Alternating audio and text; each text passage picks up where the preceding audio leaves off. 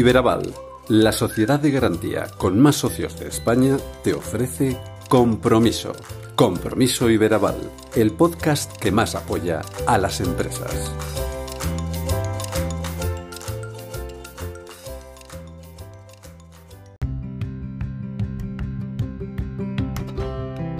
Bienvenidos, bienvenidas al podcast de Iberaval.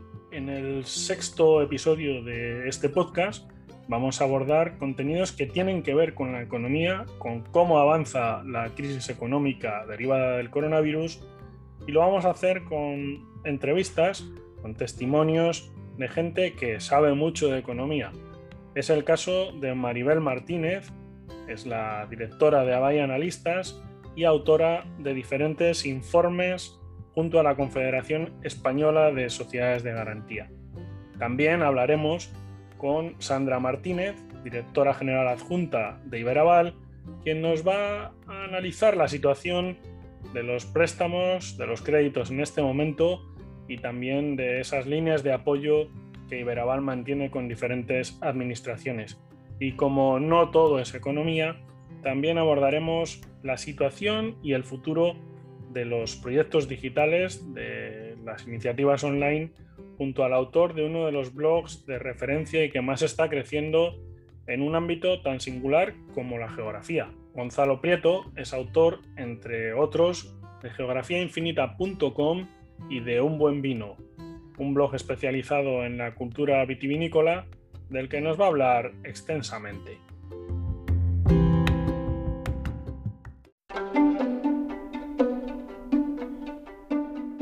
Pero antes de comenzar, sí creemos importante daros a conocer los datos que precisamente el presidente de Iberaval, César Pombián, daba a conocer al Consejo de Administración y también a la sociedad en general el pasado 27 de mayo de este año. Iberaval había facilitado a 15 de mayo 516 millones de euros en cerca de 7.300 proyectos empresariales, lo que ha servido para mantener más de 80.000, 81.000 puestos de trabajo durante toda la pandemia. En total, según informaba César Pombián, los servicios y el comercio habían copado algo más del 50% de toda la actividad financiadora, en concreto el 51,9%. La inmensa mayoría fueron pequeños y medianos negocios de hasta 250 empleados, aunque primó sobre todo el aspecto micropyme con el 73,4% del total de la acción financiadora de Iberaval, que aumentó su número de socios en cerca de 3.200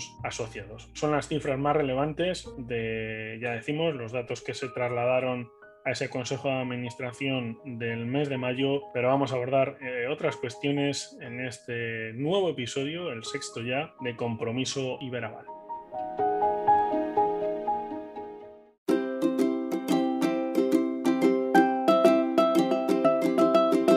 Compromiso Iberaval.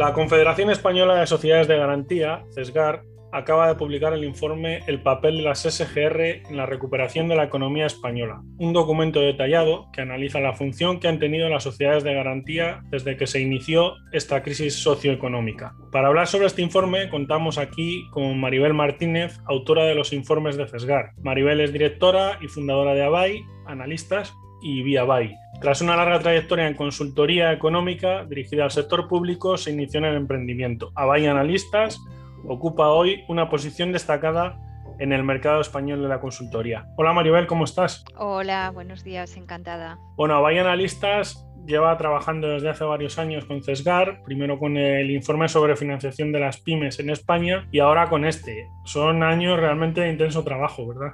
Sí, sí, sí, pero muy interesante todo el trabajo realizado con, con, CESGAR. ¿Cómo se ha planteado este informe sobre el papel de las SGR en la recuperación de la economía española? Todavía estamos en ello, entiendo, ¿no? Pues sí, la verdad que mm, creo que es un, un, informe interesante porque precisamente llega en un momento en el que hemos tenido que enfrentarnos todos, empresas y organismos públicos y privados, a un escenario muy disruptivo por la pandemia y con múltiples incertidumbres. Entonces, la verdad que, se necesitan informes apoyados en este tipo de, metodologías porque bueno, ofrecen orientaciones más o menos eh, claves en, estos contextos, como decía antes, de, muchísima incertidumbre. Mm, entre los efectos positivos que detecta el informe, que yo recomiendo desde aquí que se, que se pueda leer, está en la página web de CESGAR, por ejemplo, se encuentra la facilitación del acceso a financiación adicional y la proporción de, unas mejores condiciones por las sociedades de garantía. Explícanos un poquito esto, Maribel.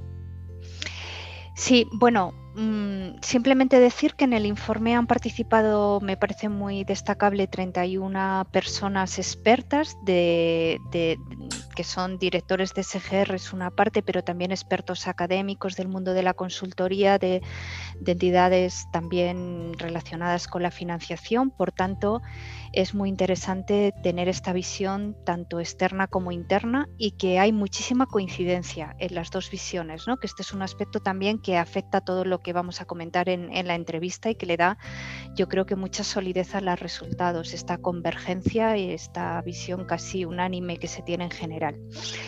Y efectivamente, en relación con los principales impactos de la actuación de las SGRs durante el año pasado, de, una crisis importante provocada a partir de marzo por la pandemia, pues eh, se destaca muchísimo que las SGRs han sido un actor eh, próximo y comprometido. Hay un acuerdo muy grande con, este, con esta afirmación y también que han, sido, han proporcionado a las, a las pymes financiación en un momento clave en mejores condiciones. Y los niveles de acuerdo son altísimos entre los expertos y, y hay un nivel de consenso muy amplio. Ya sabes, Maribel, que yo siempre voy al titular y ya lo siento, porque al final la estadística tiene muchas, muchas variantes, nunca mejor dicho, y muchas cuestiones y análisis detrás. Pero en el escenario del post-COVID, el informe localiza también como necesidades urgentes, en concreto para el sector de las sociedades de garantía, una mayor digitalización, el logro de mayor apoyo institucional o la consecución de un mayor conocimiento. Este último punto, a tu entender, ¿por qué se produce? O sea, ¿por qué no acaban de conocerse las sociedades de garantía y mira que damos guerra ¿eh? últimamente. Sí, es verdad, es verdad. Pues em, como tú muy bien dices, llevamos ya unos años trabajando en el, informe sobre financiación ajena de la pyme y ahí ya observamos que el desconocimiento sigue siendo muy grande todavía entre las pymes españolas. Y en este trabajo eh, lo hemos observado también entre algunas asociaciones empresariales de sectores claves muy afectados por la pandemia y, bueno, es mm, todavía sorprende a veces pues que se tiene un desconocimiento todavía alto en algunos, en algunos sectores, ya digo, no solo en pymes, sino en algunas de sus asociaciones, sobre el sistema de garantías en general y sobre, sobre la ayuda que les podrían prestar las SGRs en el acceso a la financiación en momentos clave, ¿no? Pues debe de haber bastantes factores, ¿no? Y bueno, en general estos, estos obstáculos eh, de desconocimiento que son más estructurales cuesta mucho moverlos con, publicidad o con... lleva su tiempo. Nosotros observamos en los trabajos de la PyME que hemos eh, venimos realizando con CESGAR en los últimos años que sí que hay una progresión, se ha avanzado mucho, pero, pero sigue quedando y esto pues hay que redoblar un poco los esfuerzos en, en los ámbitos donde la pyme se informa, ¿no? de las fuentes de, información que bebe, que a lo mejor no, las tenemos todavía bien identificadas. Y, bueno, hay que seguir redoblando los esfuerzos, ¿no? porque aquí observábamos que, por ejemplo, algunos expertos señalaban, o incluso pues, gente del ámbito de las SGRs, que genera mucha, ha generado en algún caso ¿no? pues, frustración porque la pyme no sabe lo que es una SGR, entonces se, se acerca a ella pensando con unas expectativas que luego no se corresponden exactamente con lo que le puede ayudar. Y luego, por otra parte, desconoce aquel ámbito en el que sí le prestaría un servicio muy útil, ¿no? que es en el acceso a la financiación y en mejores condiciones. Además, otro aspecto que destaca el informe, Maribel, es la capilaridad que pueden aportar las SGRs. Bueno, yo creo que en general el papel que pueden jugar las SGRs eh, y la capilaridad que pueden tener hay que ubicarla en un contexto de, de digitalización creciente que se en el que se mueve en general todo mm. el, sistema bancario, ¿no? Porque de hecho el cierre de oficinas pues tiene mucho que ver con, la entrada tan fuerte de, que ha hecho la digitalización, que además la pandemia lo que ha hecho ha sido acelerarla en todos los sectores y también en el bancario. Eh, bueno, hay algún tipo de empresa que todavía mm, valora mucho la presencialidad, digamos, poder acercarse a una oficina y tal, pero yo creo que en general, mm, y la pandemia ha sido un impulso muy importante tanto para los consumidores como como para todos los eh, responsables de pymes, se va hacia la digitalización. Entonces, en la medida que las SGRs también tengan ese canal digital, un canal ancho y amplio también por ahí, que es un, reto que, que, identifican claramente los expertos en el que hay que seguir profundizando, pues eh, puede tener esa capilaridad perfectamente. Que luego lo complementa con las oficinas, pues perfecto, pero, pero el canal digital va a tener un protagonismo muy importante y los expertos lo señalan y que, bueno, las SGRs ya tienen hecho un trabajo ahí pero se señala que, hay que seguir profundizando en él y hay un acuerdo prácticamente unánime en este punto. De hecho, hay un, canal que se ha desarrollado en los últimos años que es Conaval sí, que sí que sí que animo a los, a los oyentes de Compromiso Iberaval a que lo visiten. Es un, canal en el cual se pueden hacer incluso simulaciones de, de operaciones de financiación, en el que hay un blog estupendo en el cual informarse. Oye, el informe destaca también la necesidad de poner sobre la mesa nuevas líneas de avales, teniendo en cuenta que se han hecho avances también en este último año y habla en concreto del respaldo a la economía verde. De hecho, en la Unión Europea están insistentemente incidiendo en este tema. Pero explícanos tú un poquito en qué, en qué consiste o, qué es lo que se ha detectado en el informe. Sí, bueno, un elemento clave de esta crisis mm, que tiene un protagonismo, ya lo tuvo la del 2008, pero en esta es todavía mucho más acusado, es que el impacto por sectores es tremendamente desigual. De tal forma que se habla de sectores pues, que, en los que la, pandemia eh, pues ha impactado de forma muy negativa. Lo hemos visto, todos aquellos que tienen que ver con el consumo colectivo, con el ocio y los vinculados al turismo en general, y luego hay otros sectores, sin embargo, que se espera que van a salir reforzados, ¿no? Y entre ellos, eh, pues están todos los que tienen que ver con la sostenibilidad, no solo, pero de manera muy importante. ¿Por qué? Bueno, la sostenibilidad ya era un reto importantísimo para el mundo entero, pero especialmente para Europa antes de la pandemia. La pandemia lo que ha hecho eh, ha puesto sobre la mesa los planes de recuperación. Y los planes de recuperación conllevan inversiones públicas y privadas muy muy cuantiosas y se ha decidido que, hay que aunar eh, retos y la oportunidad de, este, estos recursos. Y entonces em, no solo en España, sino en todos los países europeos, incluso asiáticos, la sostenibilidad tiene un protagonismo muy importante en todas las inversiones que se van a destinar desde los planes de recuperación. Por tanto, todo lo vinculado a la sostenibilidad que es básicamente energías renovables, autoconsumo, movilidad sostenible, economía circular, todos esos sectores se van a ver muy beneficiados, como digo, no solo por las tendencias anteriores, sino porque ahora se van a canalizar importantes ayudas, inversiones públicas muy cuantiosas y privadas. Por tanto, ahí también habrá un, pool de pymes, un conjunto de pymes que, tendrán sus oportunidades y que van a necesitar financiación y que no son y que van a mm, básicamente porque van a entrar como digamos en un periodo de, más expansión.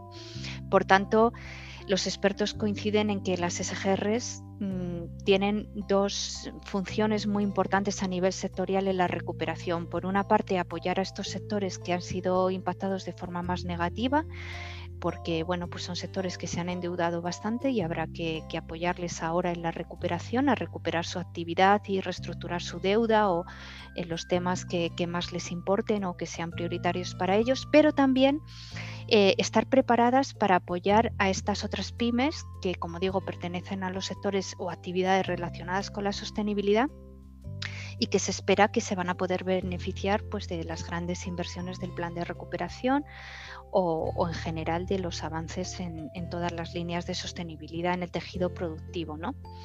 Y ahí, pues quizás son sectores con situaciones diferentes que requieren productos diferentes. Y los expertos, de hecho, eh, lo que proponen en ambos casos es que se arbitren productos específicos que recojan sus circunstancias particulares, tanto en unos como en otros sectores. ¿no? Por tanto, creo que, es un, tema interesante. La disparidad sectorial es muy, es muy importante y quizá merece la pena darle una pensada a productos más específicos que apoyen a una y otro tipo de empresas. Muchas tareas tenemos en las, sociedades de garantía. Oye, Maribel, ya que hablabas de, este contexto económico, que es un contexto complicado en este momento todavía, eh, sí quería preguntarte, dada tu condición de, que eres una reconocida analista, ¿no? pero eh, precisamente por esto, por las expectativas que a tu juicio tenemos por delante. ¿Tú crees que eh, se está hablando ya de, cada vez hemos ido más postergando, digamos, la salida de la crisis, pero ¿en qué contexto estamos sobre todo? Y venías a decirlo tú también antes, no es, esta crisis no tiene nada que ver con la anterior, ¿no?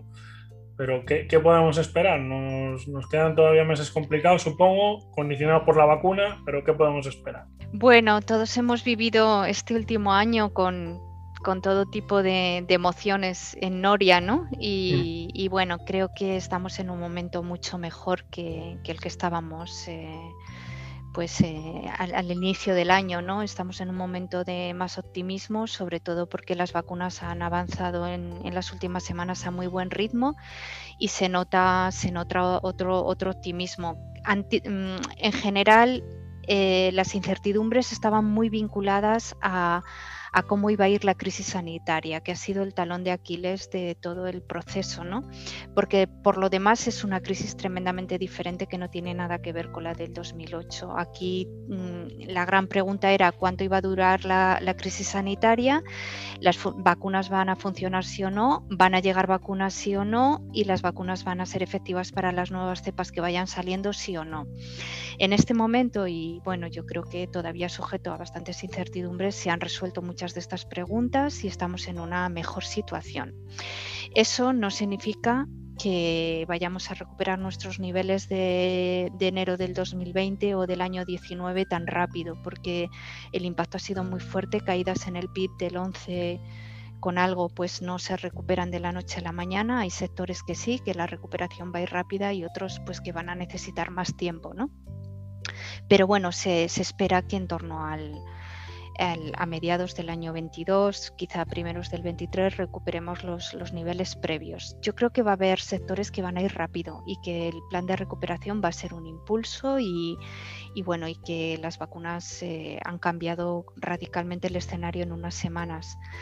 Pero bueno, hay otros pues que habrá que ver, ¿no? El, el, turismo España tiene una posición, tenía una posición estupenda que no me cabe duda que va a volver a recuperar, pero hay muchas dudas todavía sobre la movilidad de personas y, bueno, pues quizá mm, es, un, es un sector clave en España y quizá va a tardar un poquito más en, en, llegar a los niveles previos que teníamos.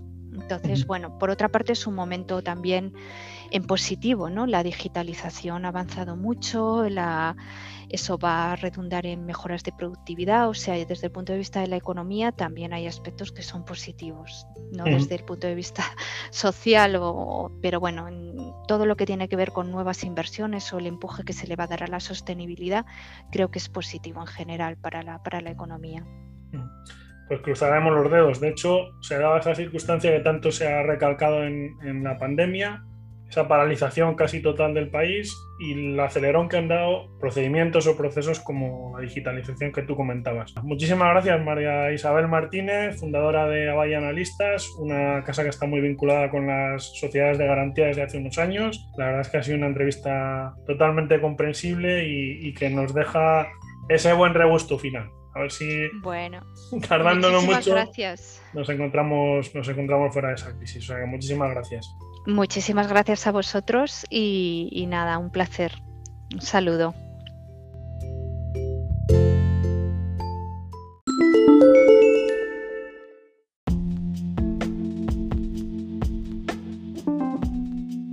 Sandra Martínez es desde hace varios años directora de negocio y relaciones institucionales de Iberaval. Además, es una persona muy cercana a las pymes, una persona que pisa el terreno y con la que vamos a poder analizar la actualidad en este momento eh, por parte de las empresas, tanto de Castilla y León, de Madrid, de Rioja y de Galicia, donde tiene presencia Iberaval, que como muchos de vosotros ya sabréis, también presta atención a través de nuestro sitio web en toda España. Buenas, ¿cómo estás Sandra? ¿Qué tal? Hola. Sí nos gustaría abordar en este podcast, en Compromiso Iberaval, un poco la, como hablábamos, la situación o el momento que viven las pequeñas y medianas empresas, que al final es el público objetivo al que atiende Iberaval, porque todo el mundo incide en la simetría de esta crisis, la crisis derivada del COVID-19, que ha afectado mucho a unos sectores y a otros incluso los ha beneficiado. ¿Esto cómo se ha percibido durante estos meses en Iberaval, Sandra? Pues efectivamente sí que ha sido así. Empresas donde el mercado les ha ayudado pues, a ganar ese tamaño y se han adaptado perfectamente y de forma sorprendente a, esos cambios de mercado. Eh, otras donde la crisis apenas les ha afectado, podemos hablar también, de, pues, por ejemplo, de la agricultura y eh, otros donde efectivamente ha sido un impacto muy negativo el tema de la pandemia, como podido ser, como, como en nuestro caso, el, el, ocio, la hostelería y el turismo. Casi el 50% de nuestra actividad ha estado dirigido a estos últimos sectores. Y en gran medida nivel podemos decir, por tanto, que no solo hemos apoyado a los sectores eh, más desfavorecidos y afectados, en torno más o menos que hemos dicho al 50%, sino también al mantenimiento y crecimiento empresarial el otro 50%. Sí se ha notado esa diferencia, digamos, en la afección, que es lo que comentabas tú ahora, Sandra, pero eh, el perfil de las empresas, digamos, ha variado mucho, es decir, el tamaño de las empresas, que yo creo que es un estándar en Iberaval, ¿se ha mantenido o, no? No, no, este, este año ha sido, ha sido un pelín diferente. Eh, nos hemos dirigido más a, aquellas empresas, o han venido a Iberaval aquellas empresas pues de menor tamaño, ¿vale? que, que tienen una menos estructura o, o menos capacidad de solvencia, por lo tanto, el 90% más o menos de nuestra actividad eh, han sido las micros y las pequeñas empresas, es decir, aquellas empresas que tienen menos de 10 trabajadores, es decir, las más pequeñas. Y otro aspecto en el que se suele incidir mucho, eh, que es la ventaja competitiva que tienen sociedades de garantía como Iberaval, en nuestro caso es el respaldo que tenemos de administraciones como la Junta de Castilla y León, a través de, hay más, eh, hay más apoyos, pero en concreto este de la Junta de Castilla y León a través del Instituto para la competitividad empresarial, lo que eh, llamamos el ICE. ¿En qué consiste? La colaboración con la Junta de León es verdad y a través del ICE. Eh, también no me tengo que olvidar del Gobierno de La Rioja a través de, ADER, de su agencia de desarrollo. Ha sido desde siempre eh, continuo y muy estrecha y en especial efectivamente en aquellos momentos más complicados y de crisis, como ha sido pues, este año. No olvidemos el compromiso de estas instituciones con el tejido empresarial y el empleo que genera. Este año la Junta ha aportado cerca de 30 millones de euros, efectivamente 28,8 eh, millones, con destino finalista a la bonificación de préstamos a las pymes, así como otros 4 millones que, ha supuesto un reforzamiento ¿no? de nuestra solvencia, porque cuanto más solventes seamos, más capacidad también tendremos de ayudar a las pymes de nuestra región. Con respecto a La Rioja, el Ejecutivo Autonómico ha aportado un millón y medio en líneas dirigidas sobre todo a sostener esas empresas más afectadas y así como promover convenios, por ejemplo, eh, como con Iberaval, por ejemplo, dirigido a las bodegas y a recogida uva, que es el último que hemos, eh, hemos, hemos colaborado con ellos. Hay una estrecha vinculación con estas administraciones y en este sentido, Sandra, siempre se habla del efecto multiplicador de esos apoyos en la bonificación por parte de la Junta, también del Gobierno de La Rioja, incluso del Ayuntamiento de Madrid, que luego si quieres podemos hablar de ello. Y, ese efecto, digamos que no sé si se entiende bien por parte de las pymes, pero por parte de instituciones financieras como Iberaval siempre hablamos de que es más positivo frente a la ayuda directa. Es decir, cubren más flanco en las bonificaciones que esas ayudas directas. ¿Esto es así? Efectivamente es así. Es un mensaje además que comparto fielmente, pero no solo con las administraciones territoriales, como has indicado, sino también en el ámbito nacional, así como la, propia Unión Europea con sus fondos Next Generation, donde además eh, hacen hincapié en la necesidad de que las ayudas y las iniciativas se perciben y se repartan mediante sistemas público-privadas, porque cada sector debemos aportar lo que mejor podemos hacer. La colaboración público-privada eh, ha sido una fórmula muy presente durante estos 15 meses ya para la gestión de esos apoyos a pymes, autónomos y emprendedores. ¿Crees que el futuro debe ir por ahí, es decir, intensificar esta fórmula? ¿O por el contrario, mm, no ha resultado todo lo eficaz o lo amplio que, habría esperado? Por supuesto que ha sido eficaz. El sistema público no puede soportar todo vía ayuda directa, porque no hay presupuesto suficiente público para afrontar eh, una crisis como la que lo vivida hasta hoy.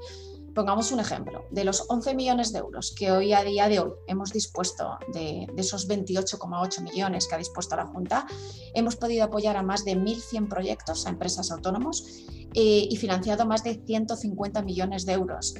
Eh, el efecto, como vemos, es, es sobradamente efectivo. Eh, trabaja también, por otro lado, aparte de con esas administraciones, que son lo que denominamos socios protectores, ya lo hemos contado alguna vez, Iberaval cuenta con socios partícipes, que son, por decirlo llanamente, las pymes, y luego los socios institucionales, que son estos socios eh, protectores. Además de las administraciones, Iberaval cuenta con, con la colaboración o trabaja mano a mano con 23 entidades financieras. De hecho, recientemente se han sumado dos como, como socios protectores, de manera que contamos con una capilaridad a través de ellas en todo el territorio nacional. Háblanos de lo importante que es esa colaboración con los bancos en este momento, Sandra. Pues el sector financiero, tengo que añadir que del, que nadie se acuerda más que para someterlo a crítica, ha sido para mí y para muchos eh, otro de los héroes de esta crisis, porque ha sido capaz de sacrificarse y atender las necesidades de miles y miles de personas y entre ellos muchos empresarios. Esta crisis hubiera sido de otro calibre eh, si no llega a ser por la colaboración de las administraciones públicas eh, a través del ICO, como puede ser la parte de, lo público, y las entidades financieras. O sea, hubiera sido de otro calibre. De otro, de nuevo, pues eh, vuelvo a aportar que soy una firme convencida de esta colaboración pública-privada. Y por supuesto, dentro de esta colaboración entra pues, las SGRs, la, la banca y, por supuesto, todas las administraciones públicas. En estos meses han sido bastante complicados por muchos motivos. Y Veraval ha forjado alianzas relevantes, por ejemplo, con el Ayuntamiento de Madrid, lo que comentábamos antes, algo que está teniendo, si no me dices lo contrario, un efecto muy positivo en la actividad de Iberaval en, la capital de España. Es así, ¿no? Sí, efectivamente. Este año han surgido también eh, oportunidades para acercarnos a las instituciones madrileñas, vital para seguir apoyando a todos nuestros empresarios madrileños, puesto que en Madrid ya generamos el 18% eh, de nuestra actividad a través de tres oficinas. En este sentido, eh, la Comunidad de Madrid ha establecido una línea de apoyo específico a las pymes y autónomos más afectados y en Iberaval hemos podido financiar operaciones por valor de más de 12 millones de euros. Y además hemos cerrado el acuerdo, eh, como bien decías, eh, de incorporación del Ayuntamiento de Madrid al accionario de Iberaval por valor de 13,3 millones de euros, perdona, a partir de un intenso trabajo junto a la área de Economía, Innovación y Empleo. Esto nos ha permitido generar mayor solvencia para dar cobertura a todas las pymes y autónomos y sobre todo los más desfavorecidos.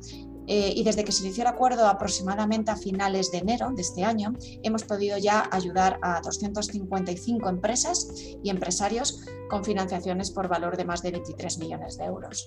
A tu entender, Sandra, y teniendo en cuenta el esfuerzo desplegado por Iberaval en este tiempo, ¿qué futuro le espera a una entidad financiera singular como realmente somos nosotros, una sociedad de garantía?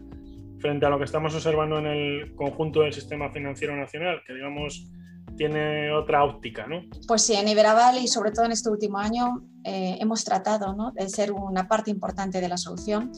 Hemos intensificado nuestra labor financiadora y hemos atendido a la mayoría de las necesidades de, las, de los empresarios con proyectos viables. Creo que hemos demostrado nuestra versatilidad, nuestro conocimiento y nuestra capacidad para afrontar situaciones complicadas nuestro futuro, preguntabas, pues seguir siendo útiles a la sociedad y seguir haciendo lo que mejor sabemos hacer, que es trabajar por y para las pymes y los autónomos. Pues Sandra, yo creo que hemos hecho un repaso muy completo, además muy conciso, que es yo creo que demandan los escuchantes de este podcast de Compromiso y Veraval. Te volveremos a molestar, no tardando mucho, ya lo sabes.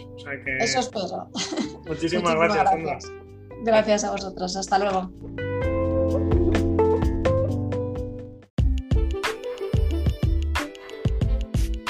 Compromiso Iberaval.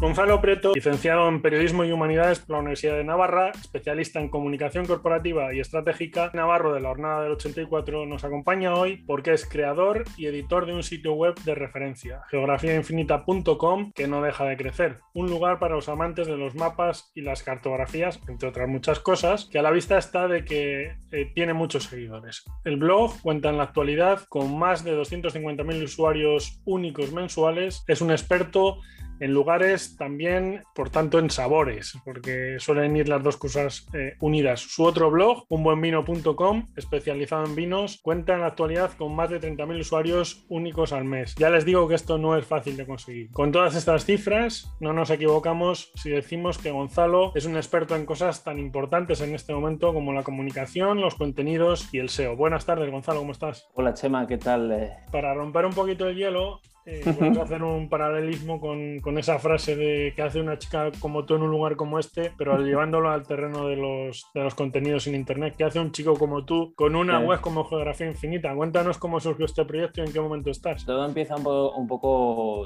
yo soy periodista, eh, siempre me he dedicado a la generación de contenido ¿no? para, para diferentes medios, en diferentes formatos. Eh, tra he trabajado en, en, en, prensa, pero también he trabajado en, en radio y, y bueno, pues al final mm, tengo una tendencia natural que creo que comparto contigo a generar contenido. ¿no? Entonces, sobre ese punto de partida, en el año 2013, eh, pues me planteé que, bueno, pues qué hacía un periodista sin tener un sitio en el que contar sus propias historias, ¿no? O sea, no las historias que, pues, que tenía que contar en el sitio donde trabajara o, o, o, donde fuera. Y en ese momento me decidí abrir un blog y como sin tener ninguna idea del mundo digital realmente, eh, empezando un poco entonces pues a, bueno, pues a aprender de todo lo que, todo lo que implica tener, tener una web. Entonces eh, en 2013 me decidí a abrir un blog y cuando decido sobre qué es el blog, pues lo primero que me viene es curiosidades, ¿no? Lo típico. Eh, vamos a contar cosas distintas, tal. Y claro, todas las curiosidades que se me iban ocurriendo tenían que ver con la geografía, o sea, con las curiosidades geográficas, los sitios, los lugares, eh, bueno, pues tenían un componente en el fondo geográfico. Entonces, viendo que la cosa iba a ir por ahí, pues un día se me encendió la bombilla y dije geografía, y geografía además desde un punto de vista amplio, geografía infinita. Y así nació la primera web. Hay quizá un estereotipo que mete en un mismo saco a, a todo lo que son los creadores digitales. ¿no? no es lo mismo un influencer que un, que un, bloguero, aunque sea una expresión que a mí personalmente me gusta poco, la de bloguero. Porque... Sí, es que, a ver, al final son etiquetas, yo creo. O sea, al fin y al cabo, todo se reduce al contenido que generes y la calidad del contenido que generes, humildemente, pero quiero decir, si el contenido que generas aporta un valor a una audiencia y oye, es muy, puede ser unos vídeos en YouTube espectaculares que a mucha gente le interesan, o sea, yo no hago de menos ese tipo de trabajo, ni mucho menos, me parece muy meritorio, de hecho nunca he sabido hacer nada en vídeo, lo cual es de las pocas cosas en las que no me he metido, porque el podcast me he metido en, en otro tipo de formatos, pero el vídeo no. Entonces, eh, cualquier tipo de contenido, sea para la plataforma que sea, creo, creo que tiene su sentido y, y, y, creo que tiene su mérito el hacerlo, siempre y cuando sea un contenido, digamos, de, de una cierta calidad o que esté pensado de alguna manera para llegar a, a un tipo de audiencia al que le interesa ese contenido. Entonces, bueno, yo creo que bloguero, eh, youtuber, eh, instagramer, no sé, todo eso son etiquetas. Para mí al final lo que queda por encima de todo eso es eh, ser capaz de generar un contenido que aporte valor a una audiencia. Y cuando tienes la audiencia, tienes la gente que te sigue o te, o te quiere leer porque lo que haces le interesa y, y, el contenido tiene un atractivo, pues has conseguido algo, bueno, has conseguido que a, que a, cierta gente le interese. Esa es un poco, creo, la clave, ¿no? Ya si hacemos blogs y nos llaman bloggers, que nos llamen como quieran. O sea, yo en el fondo digo que soy periodista y listo. Hablábamos de cifras, eh, un cuarto de millón de visitas de usuarios únicos al mes. Es una auténtica barbaridad, pero un poco cuéntanos lo que es la estructura del blog, que además, si no me equivoco, las está trabajando últimamente, lo importante que son los menús dentro de las, las páginas de contenidos y, y bueno, pues al final geografía, la gente lo va a asociar con atlas, con guías, con mapas antiguos, pero ¿qué es lo que podemos encontrar en geografía infinita? Sí, o sea, al final, bueno, en, concretamente en geografía infinita, pues eh, geografía evidentemente nos pone en eso y, hay mucha gente que viene porque es geografía, o sea, muchos de los lectores de la página son gente especializada directamente en geografía y que piensan que yo soy geógrafo, que no es el caso. Eh, pero la parte de Infinita es la que habla un poco de divulgación y de contenido un poco más abierto y, que pretende en definitiva, que es lo que a mí me gusta también, eh, unir eh, disciplinas, eh, en este caso humanísticas, y poner en relación la geografía de los mapas con muchas otras realidades, como puede ser la, política a través de la geopolítica, o como puede ser también la, demografía, o puede ser la historia también, que tiene unos lazos muy grandes con la, con la geografía, pero la meteorología también está muy relacionada con el, con el relieve y con, y con la geografía. En definitiva, hay muchas disciplinas que de una manera u otra, para empezar porque muchas veces se reflejan sobre mapas, eh, tienen unos vínculos muy estrechos con la geografía. Y todo ese territorio que está ahí en medio de, bueno, pues en un sitio que no es uno en concreto, es el de geografía infinita. O sea, no vas a encontrar temas de eh, las SIG, por ejemplo, que es un tema que los eh, geógrafos eh, o la gente de tecnologías de la información geográfica controla mucho, pues aquí no hablamos de, de SIG y es una web que lleva la palabra geografía, ¿no? Pero en cambio si hablamos de los mapas italianos, es uno de los últimos temas que utilizaron las, las, tropas franquistas en la guerra civil, por ejemplo, que, que vino, vino un, un, cuerpo de cartógrafos a hacer los mapas porque no había mapas, porque los mapas entonces, todas las instituciones cartográficas en aquella época estaban en el lado republicano.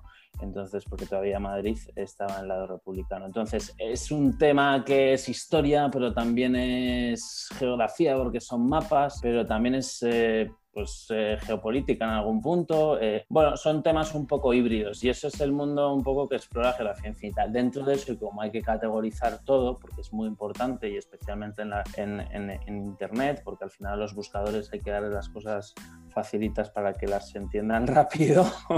Eh, bueno, y a los usuarios también, que al final son los que buscan y los que dicen a los buscadores cómo quieren que busquen. Hay una serie de categorías en la página que están bastante claras y algunas de las he mencionado pero es geopolítica, geografía de España, geografía de Latinoamérica, más del 50% de la audiencia es latinoamericana, intentamos cuidarlo bastante dentro de que, bueno, escribimos desde Europa y desde España, pero, pero tenemos una mirada muy latinoamericana. Eh, hablamos también de, de, Europa en general, son los dos focos geográficos que más nos interesan, pero, pero también hay temas más de geografía física, de geografía económica, de meteorología.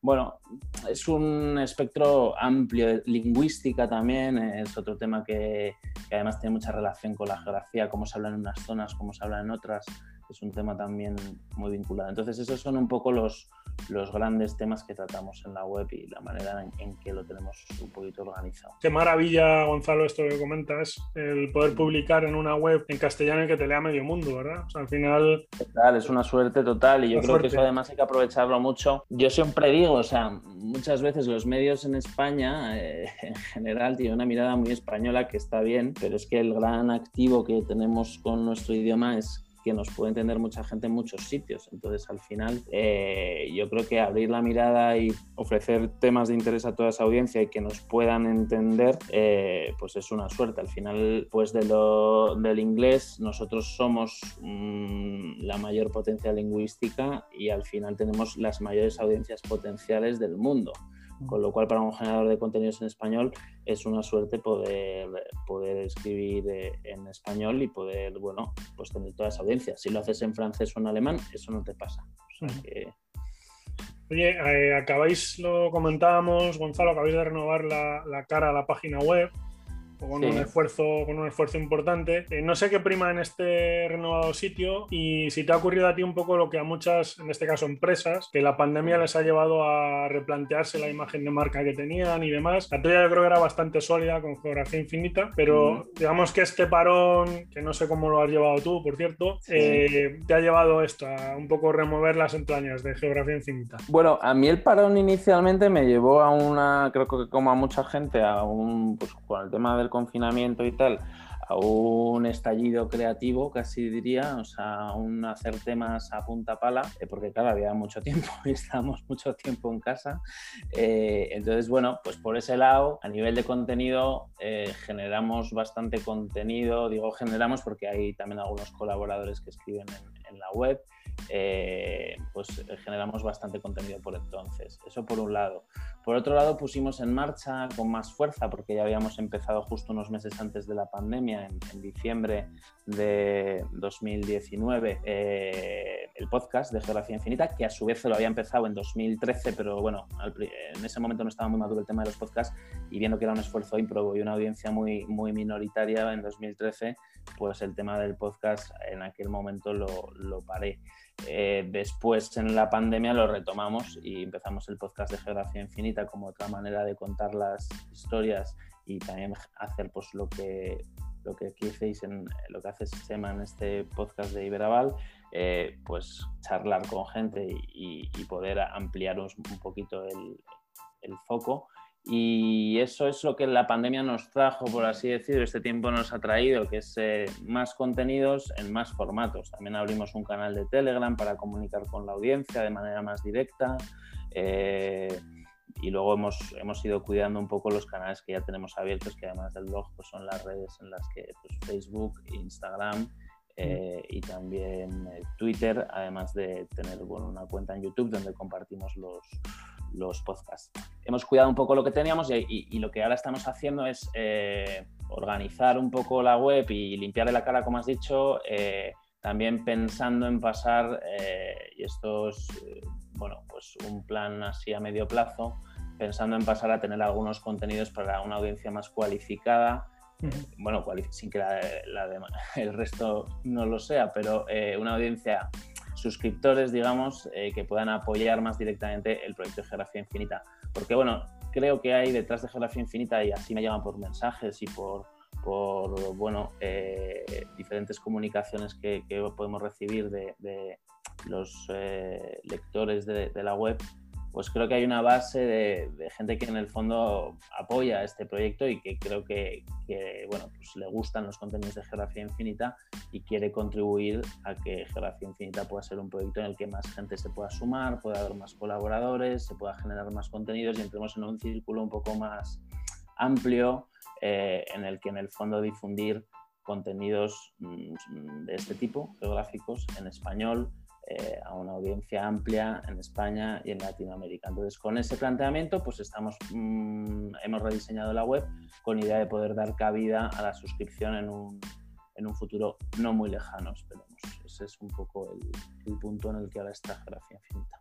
Es que yo estoy intentando quitarlo y no, no, sé por qué no se quita. Bueno, he dado la tecla. Sí, eh, si vemos en la web que hay firmas de más personas, tienes eh, un grupo de colaboradores. Cuéntanos cómo esa parte, cómo, cómo es el equipo de, de, gente que tienes, que por lo que yo sé son grandes apasionados de la geografía, obviamente también, pero, pero son también como, como puede ser tu caso, aficionados a la escritura también, ¿no? Sí, sí, o sea, son perfiles al final también un poco bueno, pues con eh, eh, interés por las humanidades en general. O sea, ahí eh, tenemos colaboradores que son historiadores, como puede ser el caso de Carlos Font, o, tenemos también colaboradores que son filólogos, como es el caso de Bernardo Ríos. hemos contado también con colaboradores del Instituto Geográfico Nacional, como puede ser Marcos Pavo ha habido gente que ha ido pasando a lo largo del blog, de la historia del blog, digamos, o de estos años de los que llevamos funcionando, eh, como también puede ser pues geógrafo Daniel Casas, Iñigo Ayoza, periodista, también muy interesado por temas eh, bueno, pues de los Balcanes y los países bálticos. Bueno, gente con intereses diversos eh, que convergen al final en un interés también por, por, la, por el mundo, casi diría. O sea, la geografía es una excusa para hablar de, del mundo en todas sus, sus, caras. O sea, hablamos de geografía económica y hablamos de economía realmente. O sea, no estamos hablando de, estamos hablando de, pues no sé, los mayores puentes aéreos entre Europa y Latinoamérica es un tema económico, al fin y al cabo, o sea, de Europa y Latinoamérica, perdón. O si estamos hablando de las ciudades más peligrosas del mundo, estamos hablando de un tema geopolítico también y de un tema social, ¿no? O sea, eh, tenemos todos, yo creo, en el fondo pasión por la escritura, por compartir también nuestro mensaje o lo que queramos comunicar a una audiencia, o sea, eso es claro. Yo creo que todo, a todos nos gusta pues, escribir y que nos lean eh, y, trasladar, trasladar, bueno, pues ese conocimiento, pero al fin y al cabo también es un poco una curiosidad alrededor, ya digo, de, del mundo y cómo funciona el mundo, que es un poco como Geografía Infinita está también planteado, o sea, es buscar esos vínculos entre, entre diferentes disciplinas que nos ayuden a entender mejor el, la geografía o el planeta en el que, en el que vivimos. Eh, Gonzalo, el, sitio web, aparte de, que ha ido mutando, obviamente, eh, ha crecido enormemente, ha tenido una evolución y si no me corriges, ha sido un empeño absolutamente personal tuyo, como lo decía al principio, Juan Palomo de tus sitios web, o sea, tú editas, tú publicas, tú seleccionas contenidos, tú subías eh, esos contenidos al sitio el periodista 4.0, ¿no? Totalmente, sí. O sea, el, inicio es, es, totalmente ese. O sea, el inicio yo además siempre digo, para mí Geografía Infinita ha sido un poco mi campo de pruebas para un montón de cosas. O sea, muchas de las destrezas que como comunicador he ido adquiriendo en estos últimos años han sido gracias a esta web, a Geografía Infinita. O sea, me he podido explayar para escribir, pero he podido ver qué funciona, qué funciona más, qué funciona menos. He podido ver cómo una audiencia reaccionaba, he podido utilizar formatos distintos para comunicar con audiencias, he podido utilizar la newsletter, pero también he podido utilizar el podcast sea, toda una serie de cosas que al final son aprendizajes de Juan Palomo, o sea, decir, oye, quiero poner una web en marcha, cómo funciona, WordPress. Voy a ver cómo funciona WordPress, me meto con WordPress y tal. Dicho esto, es verdad que conforme un proyecto, como cualquier proyecto, va adquiriendo escala, eh, pues al final se va involucrando más gente en, ese proyecto y, es lo que tiene sentido. O sea, yo siempre creo que dejarlo solamente en la escala de lo estrictamente personal está bien, pero al final no puedes crecer tanto como si lo abres el proyecto a que otras personas puedan contribuir y más voces lo puedan enriquecer o si a ese proyecto luego le das otra proyección. ¿no? Entonces, creo que Geografía Infinita ha ido pasando por esas fases, pero desde un proyecto estrictamente personal, o sea, y con la decisión de hacer un blog que no era un blog personal de voy a contarte lo que Gonzalo Prieto piensa de, de lo que sea, ¿no? No, vamos a hacer un blog que sea para una audiencia concreta, con un contenido concreto y que tenga contenido que le aporte a esa audiencia. También es verdad que la audiencia se ha ido definiendo conforme la web ha ido, ha ido andando. No estaba tan claro todo esto al principio. Y ese espacio intermedio, em, que creo que es un territorio propio de geografía infinita y que es difícil encontrar a alguien que lo pueda cubrir igual, modestia aparte, pues se ha ido conquistando, entre comillas, y se ha ido, a la hora de hacer, se ha ido definiendo. ¿no? Pero no es el terreno de una web de viajes pero tampoco es el terreno de una web especializada en temas de geografía 100%, porque entonces es, un terreno pues un poco híbrido que se ha tenido que ir definiendo pues a lo largo del proyecto y que ha ido adquiriendo ha ido adquiriendo un poco de, de, bueno, pues de proyección conforme han pasado los años. Pero a tu pregunta, cuando empezó, periodista sí 4.0, no sé ya cuál, en cuál estamos, pero el periodista que, que lo hace todo, que lo pone todo en marcha. Las nuevas tecnologías también nos permiten eso, es aprender de muchas cosas y poder hacer muchas cosas, tanto en audio como en escrito, como bueno, pues en vídeo o como sea. Oye, hace algo, algo más de un año, lo comentabas tú bien eh, en esta entrevista, también te subías al carro de los podcasts. Hay 40 plataformas para difusión de podcasts, hay múltiples también plataformas o programas para, para la elaboración de estos, pero yo no te quería preguntar digamos, por, el, por los entresijos de, los podcasts, que animo, por cierto, a escucharlos porque son muy didácticos y, y, entretenidos. Pero sí quería saber, teniendo en cuenta eso, que hay muchísimas plataformas, que al final el encauzar los datos, en este caso de audiencias, es bastante complicado, pero no sé qué tal está, está funcionando este, este proyecto en concreto. Cada formato tiene su público y no siempre son los mismos públicos. O sea, yo creo que hay un público de la web y hay un público para el podcast. Puede que a veces converjan y que la gente que vea la web también escuche el podcast, pero no necesariamente. Puede haber gente a la que le viene muy bien escuchar los podcasts mientras está haciendo otra cosa y, la web la miran muy de vez en cuando. Creo que son audiencias complementarias eh, de cara, y creo que así hay que tratarlas en cualquier caso. O sea, eh, si se tiene una web de contenido, como si se tiene un podcast corporativo o, sea cual sea el caso, creo que el podcast es otra herramienta más, o sea, no es sustitutiva de las otras, pero sí que es una herramienta que permite contar las cosas de otra manera y de una manera que pueden llegar muy bien a, una cierta audiencia. Te permite hacer cosas que, el texto escrito no te permite. Te permite tener conversaciones interesantes, te permite entrar en otros matices que, que en una conversación nosotros podemos estar llegando ahora mismo y en un texto es mucho más complicado. Tiene, tiene sus ventajas. También es verdad que las palabras se las lleva el viento y que lo escrito que ha escrito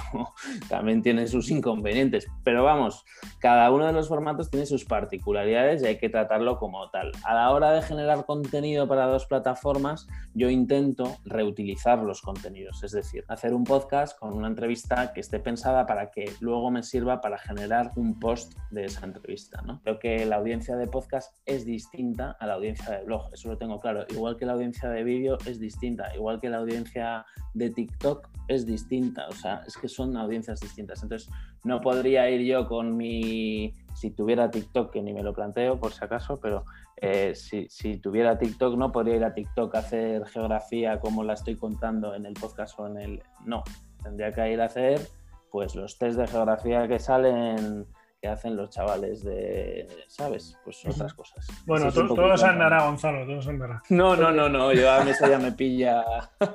Creo que hay trenes que no, ya llega un momento que los trenes que vamos son los, creo que son los correctos, porque si no, puf, anda que no salen plataformas, ¿eh? Sí, es cierto, es cierto. Oye, vamos a hablar un poquito de, un buen vino, que es el otro proyecto online que tienes, eh, pero, pero más que hablar de un buen vino, ¿de dónde sacas el tiempo? Dedicas, en fin, todo el día, duermes en algún momento.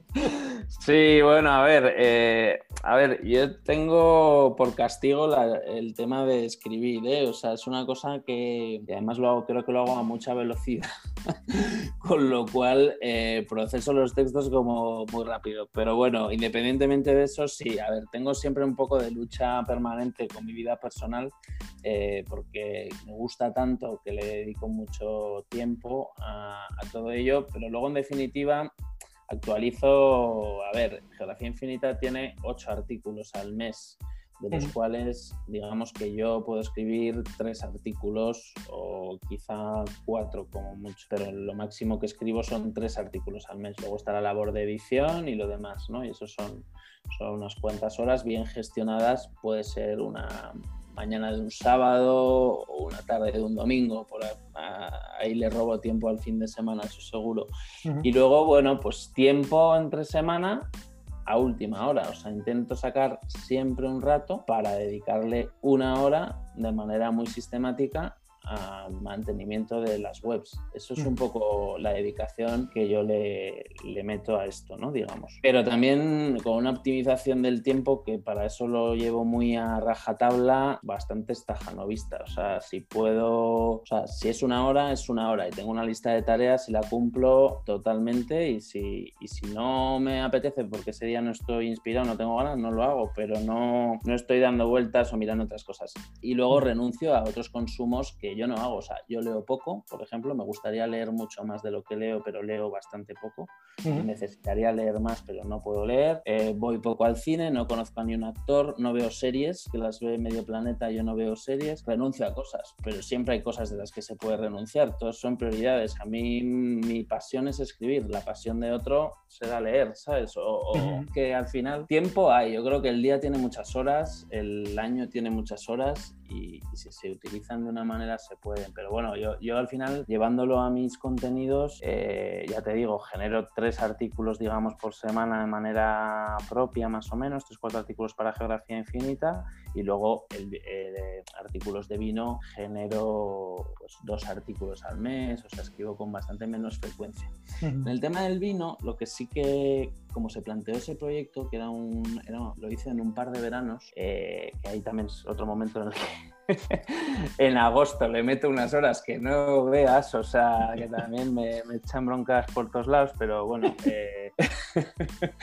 un par de veranos me dediqué a hacer un poco una web más de posicionamiento. O sea, lo que buscaba con un buen vino era un experimento de una web de nicho, en un mm. nicho que fuera diferente y más comercial, entre comillas, como que, que pudiera ser geografía infinita. Pensé que el vino en aquel momento, que era 2016, me parece, o 2017, todavía no estaba tan explotado y quería hacer un blog de vino desde un punto de vista que un, entre comillas, alguien como yo o, de mi generación eh, pudiera sentirse atraído por el vino. ¿no? Me parecía que el vino hablaba mucho de una manera muy sofisticada, alejada un poco de, la gente, bueno, pues... Eh, eh, más joven y, creía que el vino tenía que acercarse a ese público en España no veía que eso se estuviera haciendo. Sí veía que estaba pasando en otros mercados como Estados Unidos, donde el vino había penetrado bastante entre el público más millennial y tal.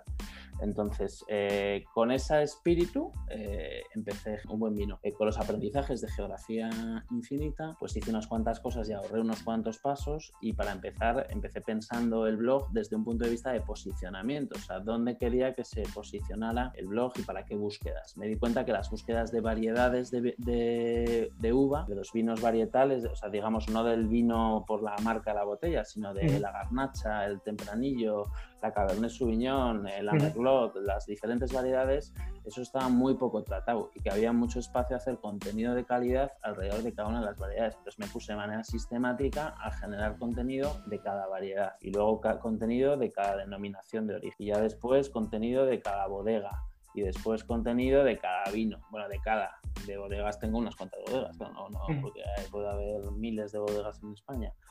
Entonces ese fue un poco el planteamiento. Fue más un experimento de hacer una página de nicho y luego, bueno, pues lo voy manteniendo pues poquito a poco. Te pones a hablar de vino, pues te empiezan a escribir la gente que, le interesa que se hable de vino, claro. O sea, te empiezan a contactar de bodegas, te empiezas, bueno, pues entras en otro, en otro nicho, en otro mundo. Bueno, Gonzalo, vamos a ir finalizando y bueno, ya que estábamos en la parte de caldos, aunque a ellos, sabes que en las bodegas no les gusta nada que hables de caldos, hay que decir siempre.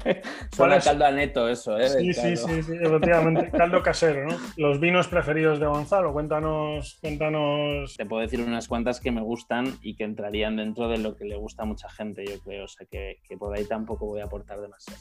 Pero sí voy a aportar un poco en cuanto a, a lo que yo creo que, que es el vino, mm, o sea, como yo entiendo el vino, ¿no? Que es desde un punto de vista geográfico. Sea, a mí me gusta el vino por lo que el vino te cuenta, por lo que el vino te transmite de una tierra y, por lo que al final de cultura también tiene el vino, ¿no? Eh, yo creo que en general a mí me gusta el vino cercano a donde vivo, que en este caso es España. Eh, me gusta el vino producido aquí de variedades autóctonas españolas eh, y, y, vinos que se están haciendo ahora pues en variedades muy distintas como puede ser la Bobal de la zona del Tiel Requena, mm. como puede ser la Mencía en la zona de El Bierzo o también en, en, eh, la zona de Ribeira Sacra, eh, vinos también de garnacha, como estamos empezando a ver cada vez más en diferentes zonas y, y, con las particularidades de cada zona, y por supuesto vinos de tempranillo o tinta del país. Eh, al final, el vino es parte un poco del carácter y la cultura de un país. Y yo creo que en España somos una potencia mundial en vinos. Y los únicos que no nos lo hemos creído creo que hemos sido nosotros, porque es bastante claro que tenemos hectáreas de viñedo, que tenemos un clima muy benigno para la elaboración de vino que tenemos muchas particularidades y una geografía además accidentada que hace que puedas tener unas diferencias con una misma variedad abismales entre una zona y otra. Y tenemos una riqueza enológica muy grande, pero no hemos sabido ni contarlo fuera, por supuesto, como casi nada, muchas de las cosas que hacemos, o sea, no, no las hemos sabido vender fuera, cosa que creo que se está empezando a dar la vuelta a eso, pero que hay mucho trabajo por hacer y no lo hemos sabido valorar muchas veces nosotros mismos. Entonces, en definitiva, yo me quedo con el vino español. Si tengo que elegir una variedad, pues por no dejar a ninguna de hacer a ninguna de menos, pues las variedades autóctonas de España, ¿eh? ¿eh? las que he nombrado. Esas, con esas, bueno, y con hay más, la Monastrel también en, en la zona de Jumilla. Mm. Así que bueno, si me dices un vino concreto, pues no, no, aunque hay algunos de tu Tienen muchos compromisos, Gonzalo, me parece. Claro, claro. bueno, oye, algunos de tu zona son muy buenos, ¿eh? Y hay muy buena gente. Pues oye, Gonzalo, a ver si ese vino rico, por ejemplo, del Bierzo que hablabas, eh, lo tenemos entre manos brevemente y no tardando mucho y podemos Ojalá, sí. Eso será una muy buena noticia. Me alegro mucho de haber pasado por el podcast de Iberaval, por compromiso de Iberaval. Gonzalo, creo que era interesante que, todos los escuchantes del podcast conociesen un poquito más de lo que son los, en este caso no negocio, aunque nunca se sabe, pero lo que son los proyectos online, los proyectos en Internet, porque al final también son una oportunidad para, mucha gente eh, y un reto. Y, bueno, la verdad es que nos iremos encontrando en el camino porque, porque bueno, al final la gente que, se vuelca en esos proyectos tan vocacionales como, como los tuyos, pues hay que, hay que aplaudirles y seguirles muy de cerca. Oye, Gonzalo, muchas gracias y lo dicho, a ver si nos, tomamos ese vinito no tardando mucho. ¿eh? Eso espero. Muchas gracias. Brindemos muy pronto. Muchas gracias y un placer estar aquí en Compromiso Iberaval.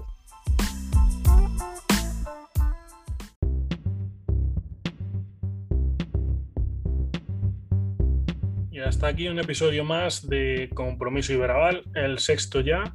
Sabéis que podéis informaros de toda la actividad de Iberaval en iberaval.es, además de acudir a nuestra web para todo tipo de solicitudes de financiación o hasta simulaciones de operaciones financieras. Volveremos en un mes, así que en julio tendrás un nuevo episodio de Compromiso Iberaval. Ojalá este haya sido de vuestro interés. Gracias y hasta pronto. Has escuchado el podcast de Iberaval, tu sociedad de garantía.